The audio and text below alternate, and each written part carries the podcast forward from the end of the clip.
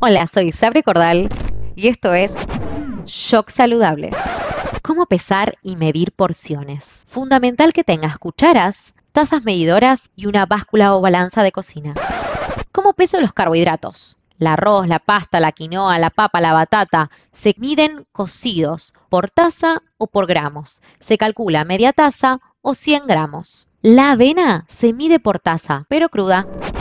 El pan lo vamos a medir por rebanadas. Una rebanada de pan puede sustituir a dos tortillas de maíz o dos galletas de arroz o un omelette de avena con huevo.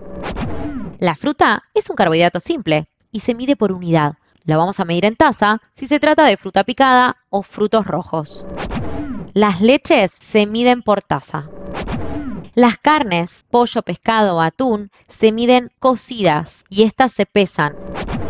El huevo se puede intercambiar por una porción de carne o pollo o pescado de 150 o 120 gramos. Las grasas se miden de varias maneras. Si son aceites vegetales como el sésamo, el oliva, la palta, la nuez, se miden una cucharada de 15 mililitros. Si la palta es entera, van a ser 75 gramos. Semillas y frutos secos se miden por unidades, 10 a 15 unidades, es más o menos un puñadito de la mano mantequilla de maní o de almendras, sin azúcar añadida, por supuesto, y se mide por cucharada. Es una cuchara sopera que tiene más o menos 15 miligramos.